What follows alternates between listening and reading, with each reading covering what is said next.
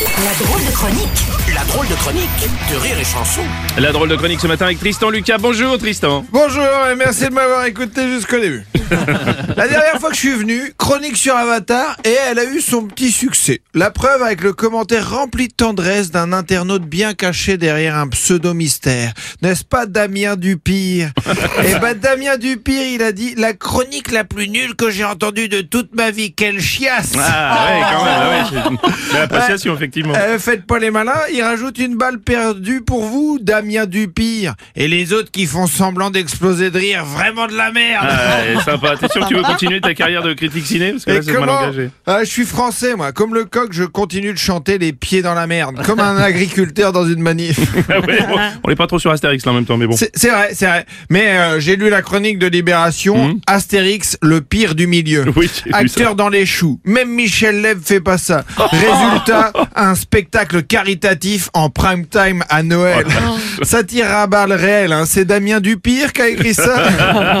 non mais je me suis dit, ils sont durs à la presse. Et puis après, je suis allé sur Allociné. Moyenne des critiques presse 2,5. Moyenne des critiques spectateurs 1,7. Même à la 2 avec Kev Adams a eu des meilleures notes. C'est vrai ça? Non, non, non, je déconne. Ah bon, tu m'as tu m'as fait peur. Bon, bah alors, qu'est-ce que, du coup, qu'est-ce que t'en as pensé? Bah, pas foufou ce film. Guillaume, il empile les têtes d'affiche. Mais Guillaume, tu le sais qu'il faut un fond de jeu. Tu le sais qu'aligner des gros noms sur la feuille de match, ça suffit pas. tu le sais puisque t'es supporter du PSG. Mais peut-être qu'on est tous en train de faire fausse route. Le problème, c'est qu'on croit qu'Astérix au cinéma, ça doit être une réussite. Mais en fait, c'est le film d'Alain Chabat qui est une exception. À chaque nouvelle adaptation, ça fait de moins, de moins en moins en- d'entrées. Alain Chabat, 15 millions. Thomas Langman, 6 millions. Laurent Tirard, 3 millions. T'as envie de réunir les réalisateurs dans un vestiaire et fait une- faire une causerie façon mémé Jacquet. les gars, respectez le cinéma.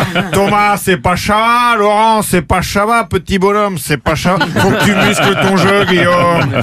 Elle est nulle, cette imitation de Non, mais j'aime bien, j'aime bien. bah, bah ouais, mais la seule imitation que je tiens, c'est Bourville. Eh bon vélo Que je peux faire version espagnole. Eh mi bicicleta qui sert absolument à rien. ça t'a rendu célèbre à l'ouest du Péco cette imitation.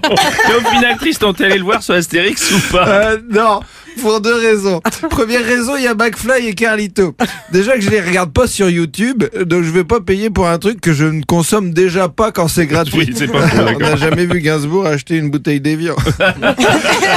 Deuxième raison, je l'ai pas vu, mais j'ai voulu aller le voir pour soutenir le cinéma français comme l'a demandé Guillaume. Si ce film ne, ne fonctionne pas, les financiers vont, voudront plus investir dans, sur des films comme ça si les gens ne vont, vont pas en salle. Ok Guillaume. Donc j'y suis allé et puis quand je suis arrivé devant le cinéma, il y avait un SDF. Je me suis dit à quel mendiant je donne? Un réalisateur millionnaire ou un mec qui dort dans la rue? J'ai donné au SDF. Mais en partant, je lui ai marché dessus. Alors ça m'a porté chance parce que c'était avec le pied gauche. Et oui, le SDF, c'était Damien Dupire. Allez, merci de m'avoir laissé chanter jusqu'à la fin. Magnifique. La drôle de chronique de Tristan Lucas et imitateur aussi.